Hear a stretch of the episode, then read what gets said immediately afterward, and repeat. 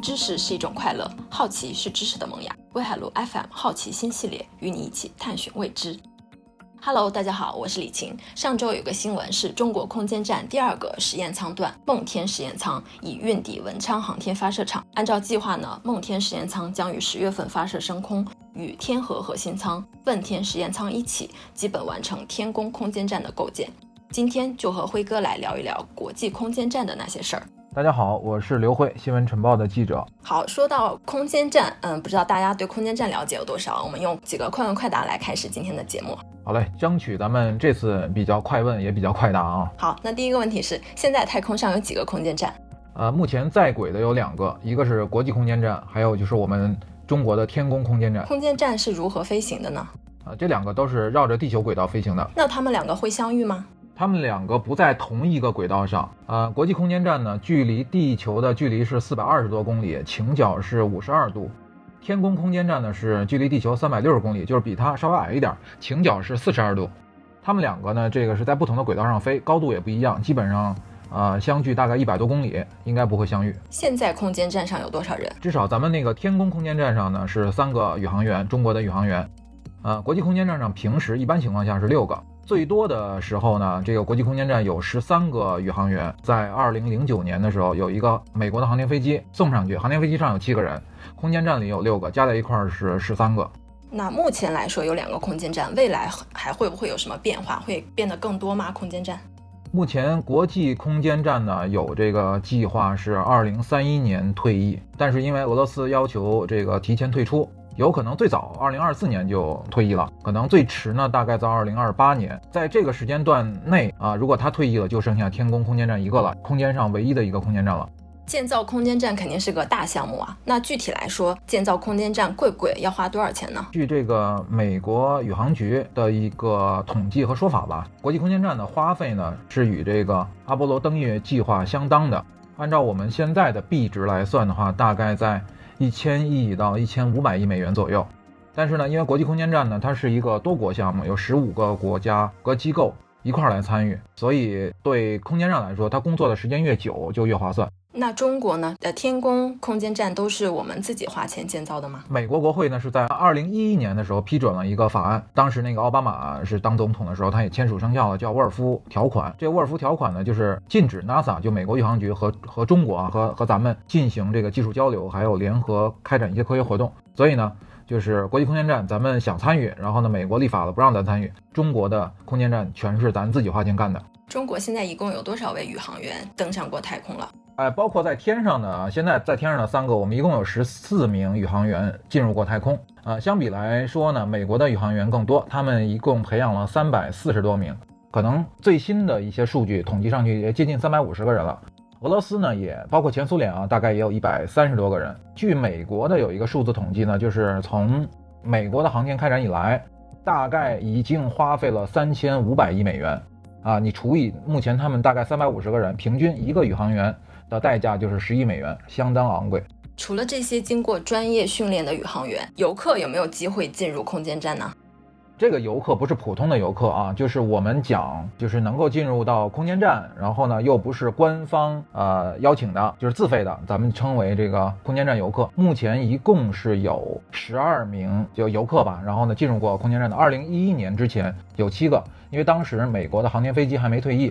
那个时候有七个，二零二一年之后，就是这个 SpaceX 开始载人把人送上这个空间站之后，啊，又有五个，一共是十二个人。其中第一个呢是一个美国商人啊，叫丹尼斯托蒂，他在空间站上待了一个礼拜，据说是花费了两千万美元。目前啊，就是蓝色起源，还有那个维珍，还有这个 SpaceX 都有一些这个叫做商业性的这个航天。目前的报价呢就是四千万到五千万美元一个座位吧。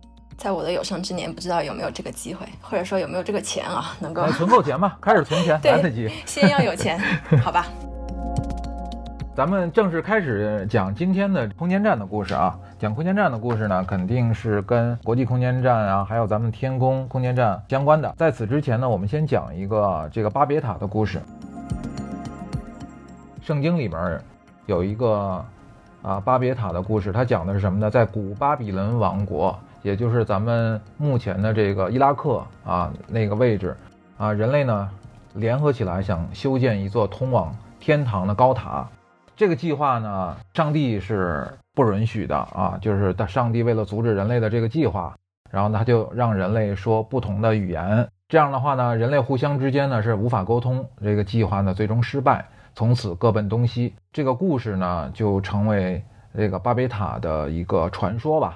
那我们今天为什么要先讲一个巴别塔的故事呢？就是总结一下，就是我们在人类探索宇宙的这个过程当中啊，修建一个在天空当中，我们让人类长期滞留在上面的一个，就像一个通天塔一样的。它的建设是因为我们的合作。然后，如果有一天我们不能继续合作下去，或者说，不同的国家呀，不同的人群、民族有着一些误解，或者说不能互相理解和沟通的地方，这个通天塔也最终是无法建成的。所以，这是我们今天想讲这个故事的一个啊起点吧。嗯，辉哥讲这个巴别塔的故事，让我想起了上个月的一一个新闻：七月份发射的问天实验舱，有人翻出了一个在 c u r a 上的一个问题。引发了一些网友的关注，就是一位博主他在酷热上提问说，在新发射的太空飞船上只使用中文，是否说明这个国家超级封闭自我？他们正在使用一种非通用的语言来摆脱其他国家的科学家。有人回复他说，中国的太空计划都是由中国的工程师和科学家负责的，你认为中国人应该使用什么样的语言？也有网友指出，问这个问题的网友他的这种双标的行为啊，他说你傻吗？美国禁止中国进入国际空间站，现在你希望中国在自己的空间站上使用西方语言，有毛病吧？然后也有中国网友怼他说，这是我们中国人建自己建造的空间站，我们拥有的空间站，我们可以呼吁使用简体中文、繁体中文或者甲骨文。如果您想登上这座空间站，请随时带上字典。对了，我们只提供筷子，所以请做好准备。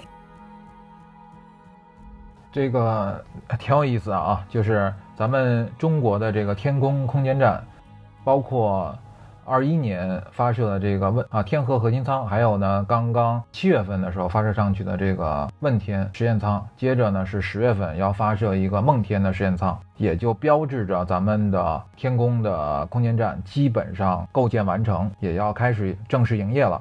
这个正式营业呢，目前来讲呢，是咱们有三个中国的宇航员在天宫上。那未来也是邀请全球的宇航员呢，都能啊一起来参与啊。其中呢，据说现在已经有一些这个欧洲的宇航员已经跟咱们的宇航员进行了一些联合的训练啊。据说他们中文也都说的挺好的。嗯，完全是可以应付在这个空间站上的一些设备的使用啊，等等的，这完全没问题。这里边呢，我觉得呢，稍微有点傲娇啊，就是说咱们把那个所有里边的这些标识啊，等等的，全部是用中文汉字来标识的。那我觉得呢，也也正常。这个二零一一年的时候，当时呢，这个美国是这个航天飞机正式退役了。正式退役了之后呢，他其实呢把人送上空间站啊，当时那个国际空间站啊，这个只能是依靠啊俄罗斯的这个联盟号，就是美国的宇航员和俄罗斯的宇航员，当时他们也是联合一致行动的，也算是个蜜月期吧。那他们其实，在空间站上的一些啊通用的语言就是英语和俄语。就是去年还是今年的一个纪录片是讲这个重返太空，是一个 SpaceX 的一个纪录片。然后里边呢就讲到这么一个细节，就是说当时去采访那些美国的宇航员，那些年轻的宇航员啊，当时比较年轻的宇航员就说，那你要对未来想成为宇航员的这个孩子们说点什么？然后其中有一个女的宇航员就这个开个玩笑，就说现在可以学一点俄语了，因为将来你都会用得上。那如果现在你要问一个宇航员，不管是欧洲的还是这个全球啊，有希望能够派宇航员到。空间上去的话，如果未来天上只有咱们天宫一个空间站的话，那他肯定是要跟后辈去讲一讲。现在可以学点中文了，到时候你都用得上。行，说起这个这个小片段之后呢，咱们这个从头捋一捋吧啊，因为最近一直在讲太空，基本上咱们前面几期把这个登月计划呀、太空争霸呀等等的，我们也都讲了。今天呢，咱们借着讲这个空间站呢，咱们再稍微捋一下。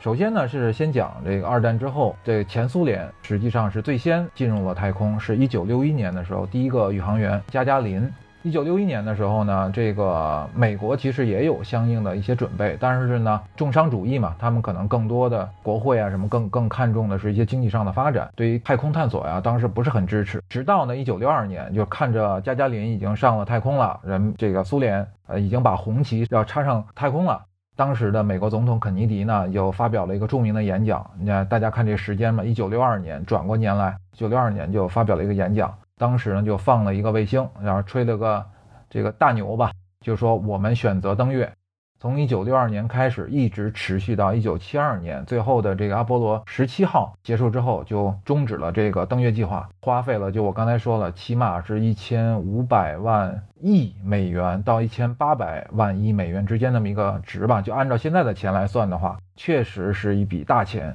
但是呢，确实就在啊美苏之间的这个太空争霸当中抢先一步，最先把这个宇航员送到了月球上去，并且插了一面旗子，真的是插了一面这个美国国旗就在那个月球的这个这个球面上，就这个地面上，不但是把宇航员送上去，还把宇航员接回来。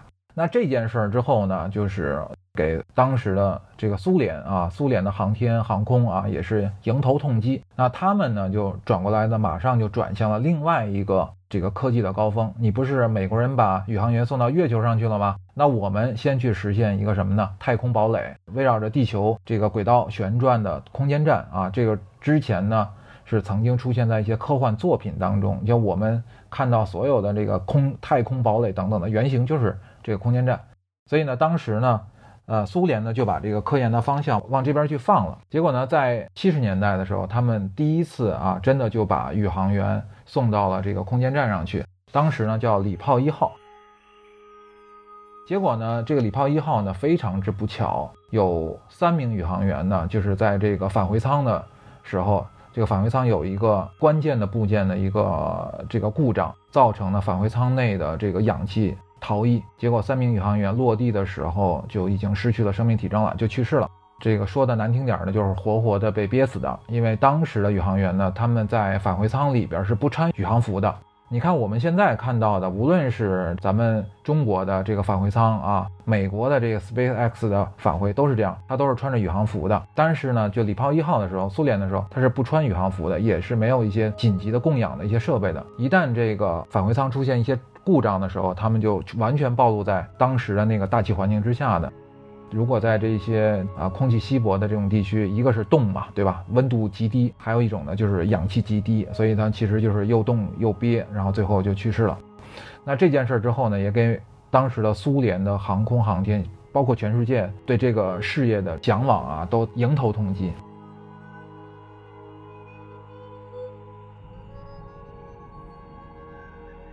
在这样一个情况下，美国和苏联啊，也就是双方就达成了一些合作的意向。因为确实在各个领域当中，他们两个国家都取得了非常显著的进步。而谁单独去做一件事的时候，代价都非常的高。咱们上上期嘛讲那个登月的时候也讲过，你别看美国这个阿波罗登月最终是登上了这个月球啊，确实是很这个让人很羡艳啊，但是其中也有非常大的代价。包括这阿波罗一号，对吧？三个宇航员就是做个测试，就活活被烧死在这个测试舱里。还有这个阿波罗十三号，对吧？放上去之后，在半空中出现一些故障，最终呢是靠运气啊，靠这个机智啊，安全返航，也是惊出一身冷汗。所以在这个过程当中呢，大家为了宇航员的生命安全，甚至就是成功率吧，就两个国家开始进行了大量的合作。那其中这个国际空间站这个项目呢，就是一个最典型的，还拉了几个小兄弟一块儿进来，包括什么加拿大啦，还有这个欧空局啦，还有咱们这个近邻日本啊，也都加入了这个。日本是唯一一个登上过国际空间站的亚洲国家。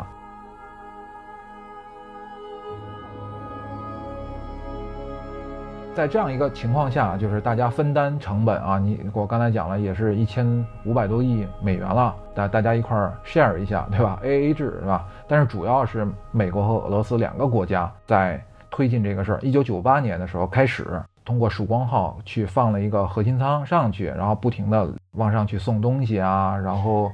送物资呀，然后呢，补充这个各种各样的仓，它确实非常的大，大到什么程度？一个足球场大小，多重呢？四百多吨，那么一个巨大的空间站。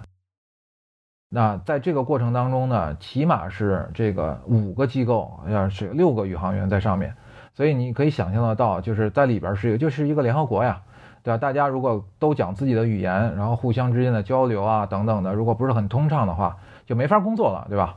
而且呢，这个对美国也好，对俄罗斯也好，就是缺一不可，他们互相之间起到了非常重要的这个作用。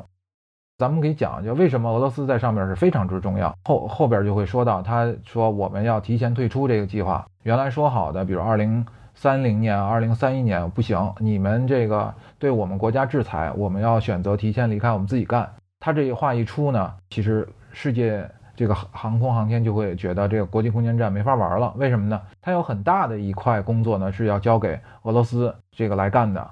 他们能干什么呢？就是你这个国际空间站，因为巨大的重量嘛，它在整个的轨道运行当中呢，时不时呢会偏离它原来的这个轨道，就得靠这个俄罗斯的这个推进器把它重新调整回来，重新回到这轨道上来。一旦它撤出了这个空间站，你想嘛，它就就相当于开车的时候，开着开着你就开到旁边车道上去了，你没有足够的力量把它掰回来，那你不就是越开越远，越开越远嘛，就开出去了。所以呢，我们讲就是啊，这是一个蜜月期吧。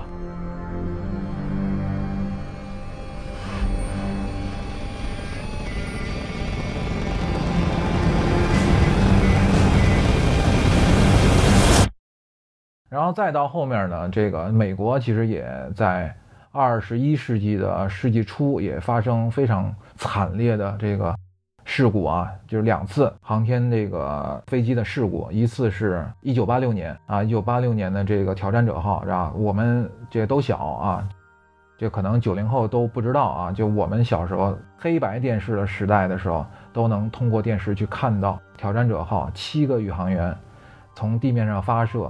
然后呢，一分多钟的时间就在天空中直接就爆炸了啊，非常之惨烈。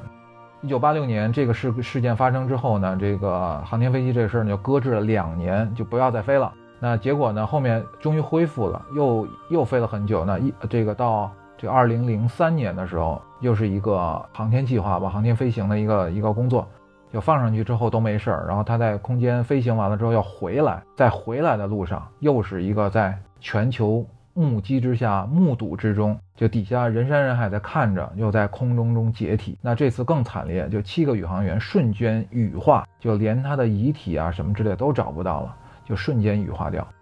那这是二零零三年的这个哥伦比亚号的事故。你想，这七加七就十四个宇航员啊，多少代价？就按照我们刚才说，为了培养一个宇航员上天，平均要花十亿美元。钱是一回事儿啊，就感情上，或者说在对我们这种内心当的冲击啊，特别是在全球的目击和目睹之下，看到这些带来的压力和影响，确实非常之大。二零一一年之后，航天飞机就退役了，美国人就不搞了，就不也不搞新的这个航天飞机研制了，觉得这个技术啊肯定是有很大的风险和 bug 的。那怎么办呢？那你要往国际空间站上送东西啊，送人是吧？靠谁呢？结果呢，就大家都去做这个俄罗斯的这个联盟号。那联盟号呢，每次呢是可以上三个宇航员。这个一开始的时候呢，国际空间站呢是有七个位置，就是可以容纳七个人住。那你每次上三个，每次上三个，不是总有空的那一个人吗？对吧？所以呢，就俄罗斯啊，当时也确实比较经费紧，比较紧张，就开始卖票了，就说。我们空的那个位子，那个座是可以卖给一个商人，或者说卖给一个这个游客的，就就是我们刚才讲到的这个花了两千万美元，然后我我我要买一个座，我要上去啊，就是这个人。一开始呢，他不是去国际空间站的，国际空间站之前呢，俄罗斯干了一个这个和平号空间站，但是呢，因为跟美国说好了，我们干国际空间站，他就把这个提前也就报废了。那人家买了张票嘛，就说我要上去，结果呢，就俄罗斯呢就把他说说行，那你这两千万没白花，我还是把你送上去，送到我们最新的国际空间站上去。所以他是第一个游客。那后面呢还有这个六个人啊，六个人有一个女的，这这也都是自己花钱上的啊，起码是两千多万美元才能上去一趟。还有一哥们儿是上去过两趟，这个就是家里有矿啊，确实是这也是为嘿 这个两国的航空航天事业做出这个卓越的贡献了。说起这二零一一年之后，航天飞机退役了，然后呢，美国人也得做这个联盟号上国际空间站，那得花钱呀。俄罗斯后期所有的航天方面的这些资金，大部分就来源于一个是帮人家放卫星啊，还有一个呢就是拉美国的这个宇航员上空间站。收多少钱呢？九千万美元一个座，可以吧？九千万美元一个座。所以你想想，我们国际空间站来来往往，来来往往，一直只能打这个这个俄罗斯牌照的出租车，所以呢，价钱你没得商量呀，是吧？就是人家给你做就不错了。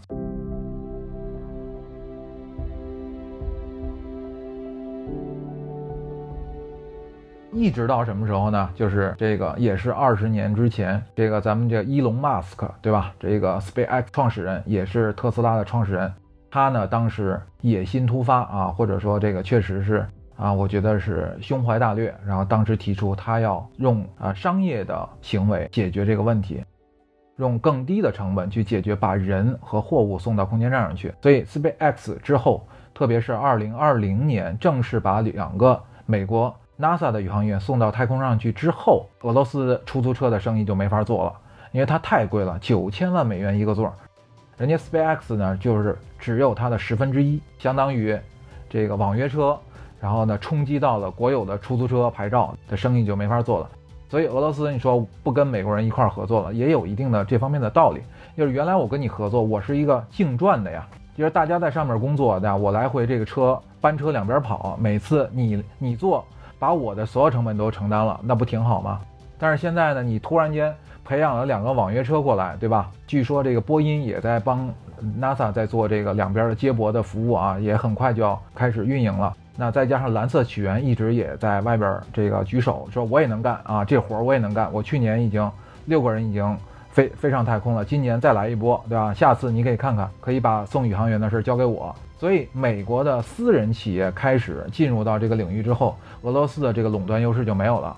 所以他一想，美国人的钱不好赚了，对吧？我干嘛跟你还要在这方面这个什么什么呢，对吧？所以他就提出说我要提前退出。就在这个过程当中啊，就在这个过程当中，也是二零一一年的时候，这个沃尔夫啊，一个美国国会的议员，然后他就这个，反正当时美国的政治嘛就这样，就为了拉选票嘛，就是所有问题都甩锅中国，然后呢就说我们不能跟中国在太空领域进行任何的技术合作。不能联合开发什么什么东西，结果呢，当时的美国总统奥巴马呢就把这个签署了，国会也通过了，就史称沃尔夫条款。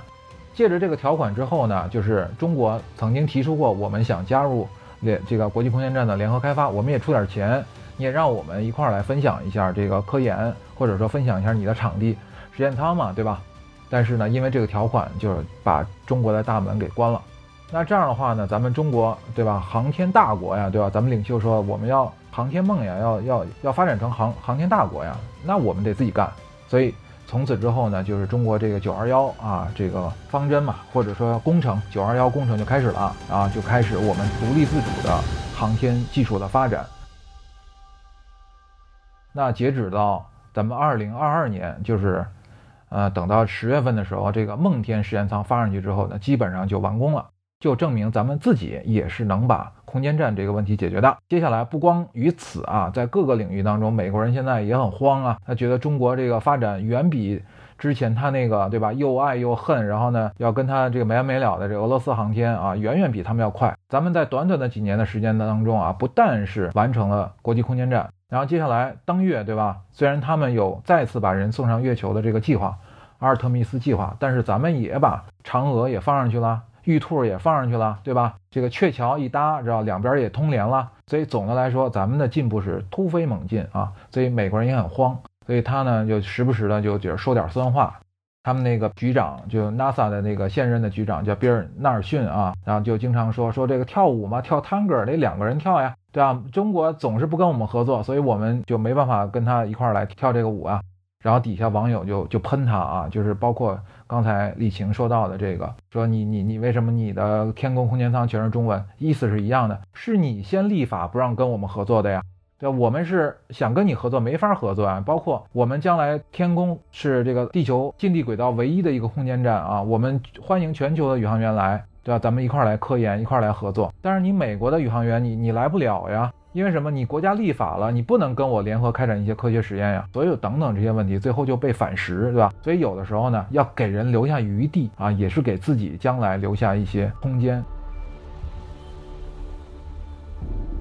中国的航天人确实比较争气，短短的时间内就实现了这个九二幺工程。九二幺工程分三步，第一步是载人航天，把人送到太空上去。二零零三年，杨利伟第一个太空人，中国的太空人完成了第一步。第二步就是我们要放一个实验舱到太空上去，也很快实现了。再有一个就是载人的空间站打入这个近地轨道，对吧？这个咱们就刚才介绍了，这个天空已经接近完工，这是我们九二幺工程。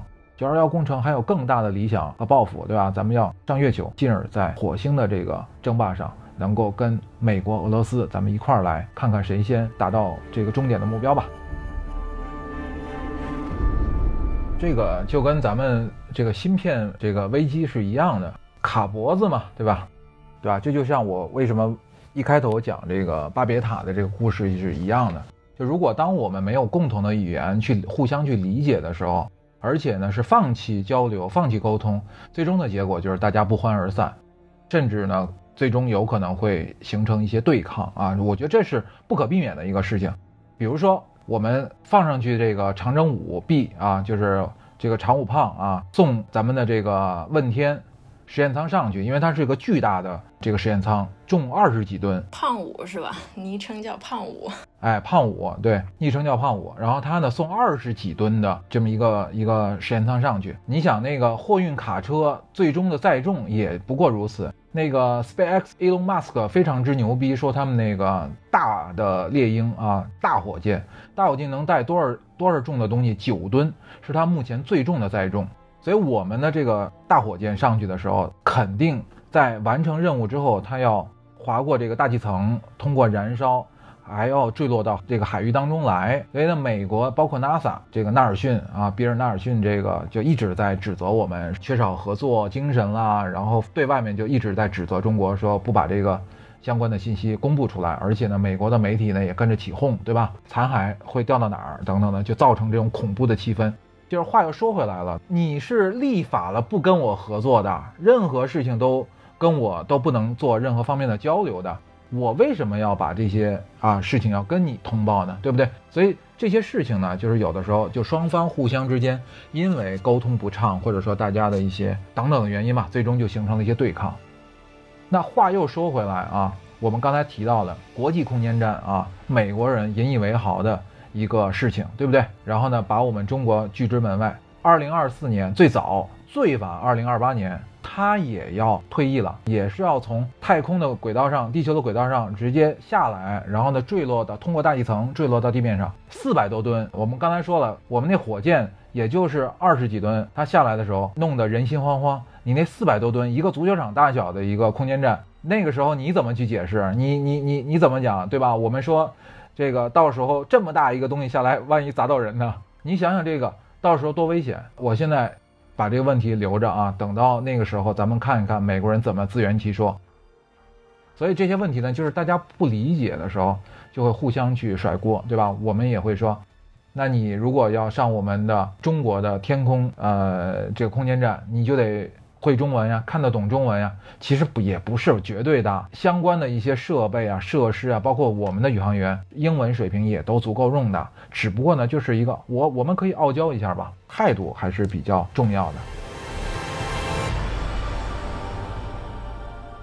给我的感觉就是现在美国有点骑虎难下了，反正话都是他自己说出来的。他现在不管是嘴硬也好，还是自大也好，反正就是自己把自己架在那儿了。但是用我们中国的一句老话说：“今日留一线，对吧？他日好相见。”啊，今日留一线，他日好相见。我再再再讲讲，其实这个事儿的影响还是比较深远。美国人呢，他他也傲娇，你知道吧？你看我们这两年，咱们自己中国人对至少航天这件事上挺傲娇的，对吧？美国人也很傲娇。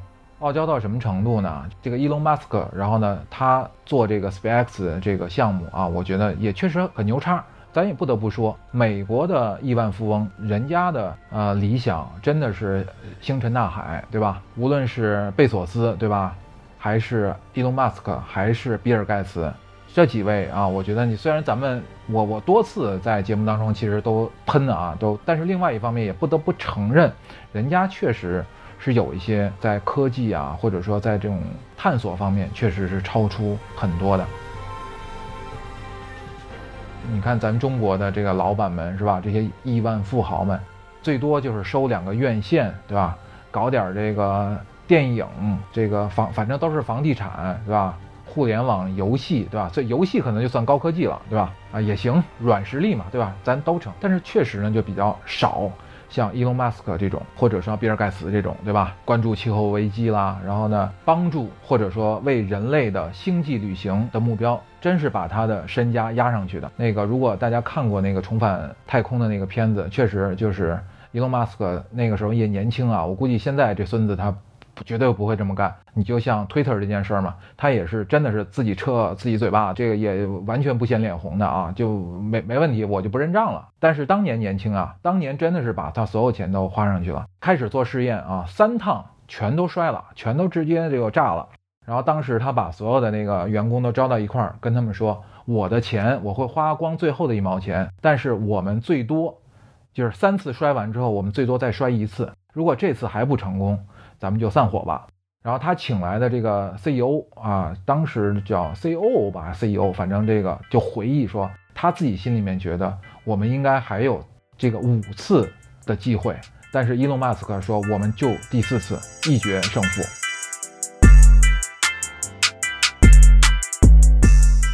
他在第四次发射的时候，在那个监控室里面，就人紧张到不行，满嘴的脏话呀，就在那边安慰自己。那真的是，就他可能就，如果这次再摔了，可能真的就完蛋了。他所有的钱全都扔进去了，结果这次呢就成功了，不是一般般的成功啊，那真的是把那火箭放上去，然后他的那个一级火箭又直升机一样的降落到地面上，是是可以反复使用的。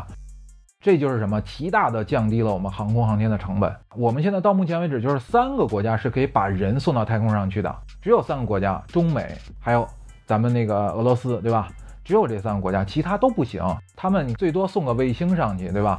然后伊隆马斯克他解决了什么问题？是解决了成本问题。谁先把成本降下来，就可以更加频繁的去把人物。还有我们的设备送上去，所以他这个第四次一成功，马上 NASA 一百五十个亿的订单，所以当时真的是千钧一发，谁没年轻过，对吧？伊隆马斯克也就恰好是他年轻气盛，在那个年纪，如果换到今天，就他现在目前这个鸡贼的样子，我觉得绝对过不了这一关啊！当然这话扯远了啊，我们讲的就是当你拥有了很多的财富的时候，你的追求什么？星辰大海。人类的这个命运，还是未来的探索，太空的探索，还是对吧？想赚更多的钱，那我所以我觉得在这个问题当中，我对他们的这种精神啊，或者说这些美国商人的这种精神，还是比较尊重的，确实是比较尊重的。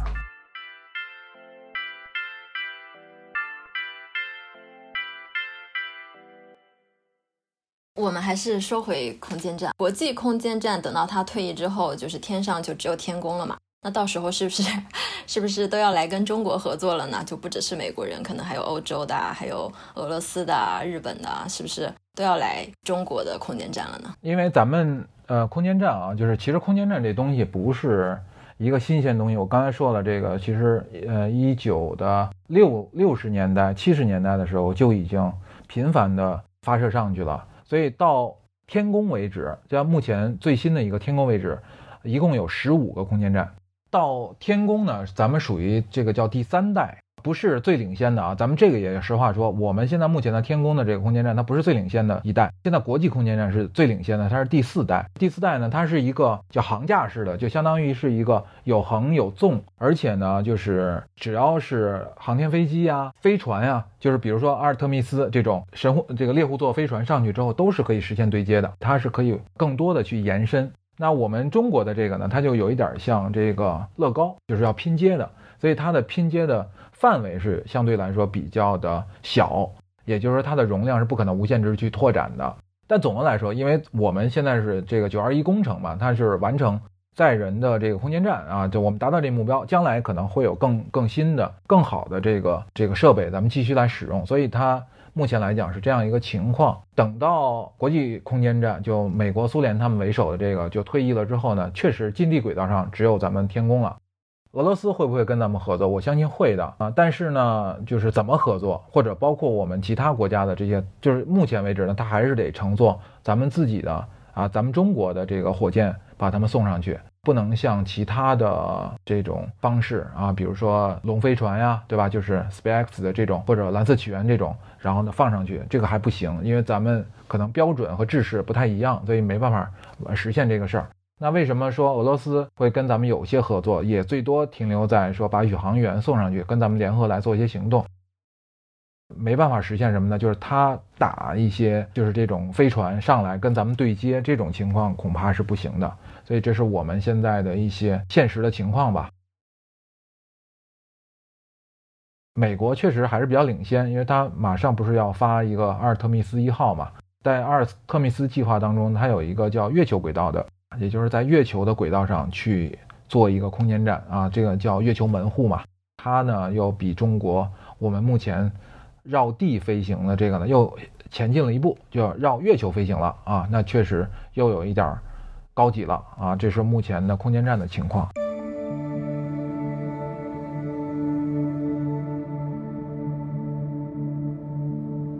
那我问一个我个人比较好奇的问题啊，空间站上的宇航员他们的工作和生活的一个作息规律是怎么样的？他们是按照地球上的时间去起起居啊，做？作息、工作什么的吗？还是有一套空间站上自己的时间？这个宇航员啊，在空间站上其实相对来说比较受限制，因为他每天的这个生活呢，基本上就是工作啊。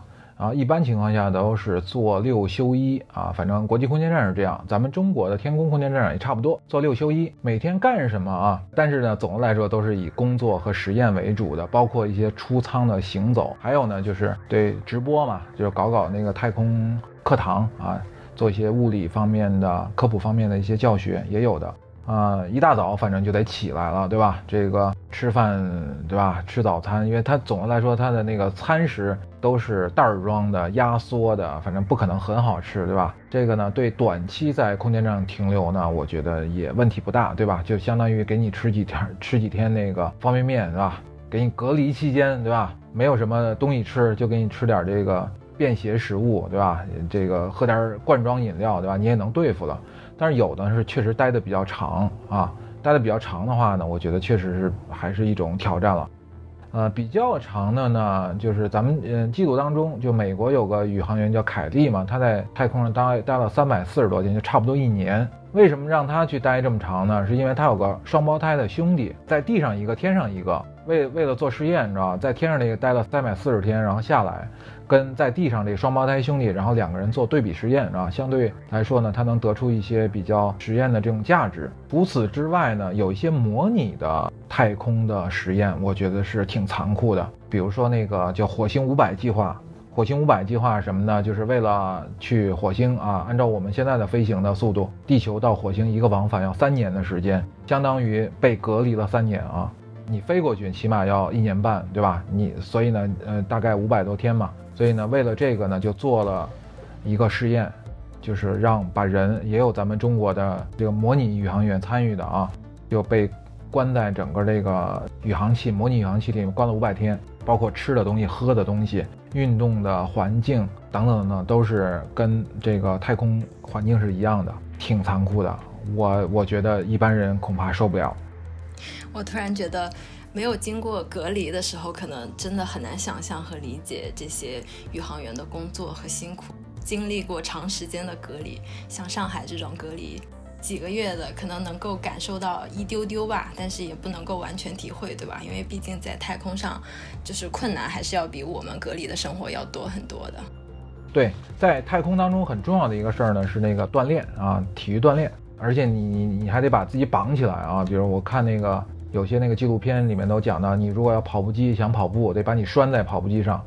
洗澡啊，也是个这个挺难度比较大的事儿。这个大小便啊，就是这个方便一下，它都有一个抽真空的东西才能把它那个解决掉啊。这反正也都是科技含量比较高的，所以在太空的生活不见得很舒适吧。我们这次那个问天和梦天发上去之后呢，就是。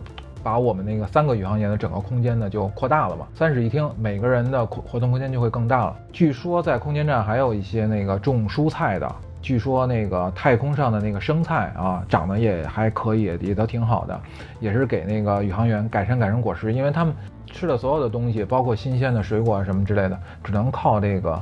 货拉拉啊，只能靠货拉拉运上去。货拉拉呢，就是原来只能联盟号，对吧？现在呢，是因为有 SpaceX 的龙飞船啊，还有那个等等其他的宇航器都可以送上去，所以但是也不是很方便。那你要等到一批新鲜水果来，也是很难得的一件事儿。女性宇航员在呃国际空间站也发挥着很重要的作用啊。那个据说美国是有一个宇航员是女性成为那个指挥官的。因为呢，总的来说，宇航员的男性是比较多的。据一个统计数字嘛，大概百分之十左右的女性吧，也是上过太空的。咱们中国也有啊，也有四个宇航员啊上过太空的，对吧？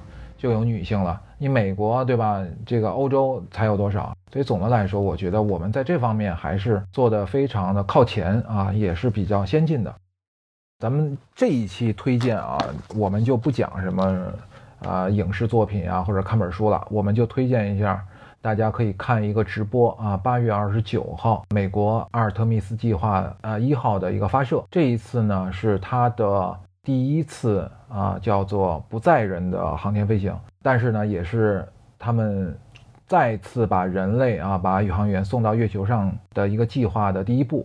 肯尼迪这个航天中心是卖票的，就是如果你要去现场去看那个火箭发射啊，门票是三十个美金啊一张门票。八月二十九号这一天全都卖空了，所以也是挺就在美国当地来说，我觉得这老百姓还是挺关心的，都纷纷跑到卡纳维拉尔角准备去现场去目击一下。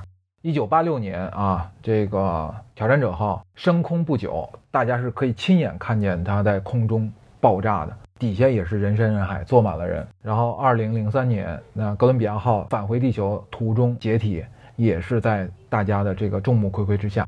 所以，我觉得美国的老百姓在这个方面，我觉得是可以，就是能够亲眼去目睹一些历史事件。当然，人家去的时候肯定都是希望看到一个皆大欢喜的情况啊，谁知道会遇到这样的情况？那我们其实这一次还是可以通过这个网络直播，哎，很值得一看啊。猎户猎户座的飞船也很特别。大家可以看一下网上的照片，橙色的那个涂装啊，也很漂亮。那个文昌是吧？咱们其实真的是有机会，应该都去文昌去看一看。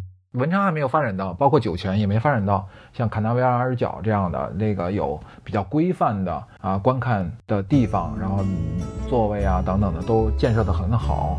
其实可以收门票嘛，这挺好的一个旅游项目。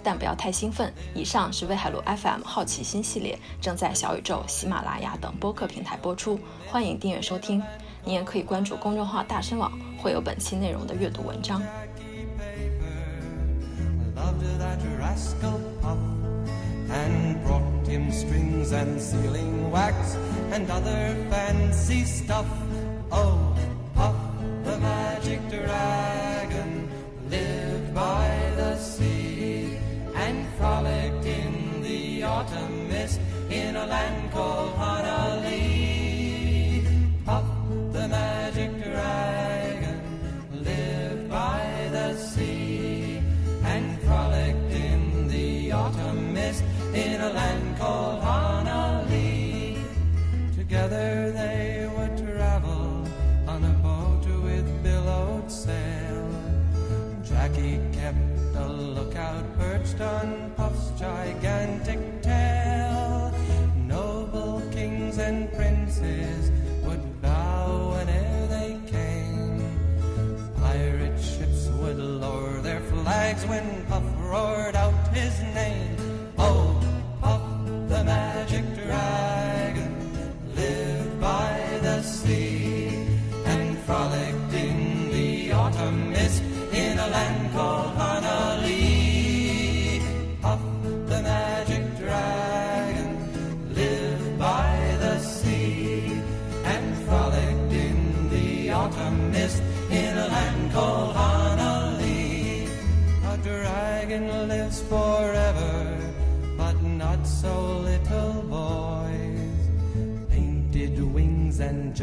rings make way for other toys. One grey night it happened, Jackie Paper came no more. And Puff, that mighty dragon, he ceased his fearless roar. His head was bent in sorrow, green scales fell like rain.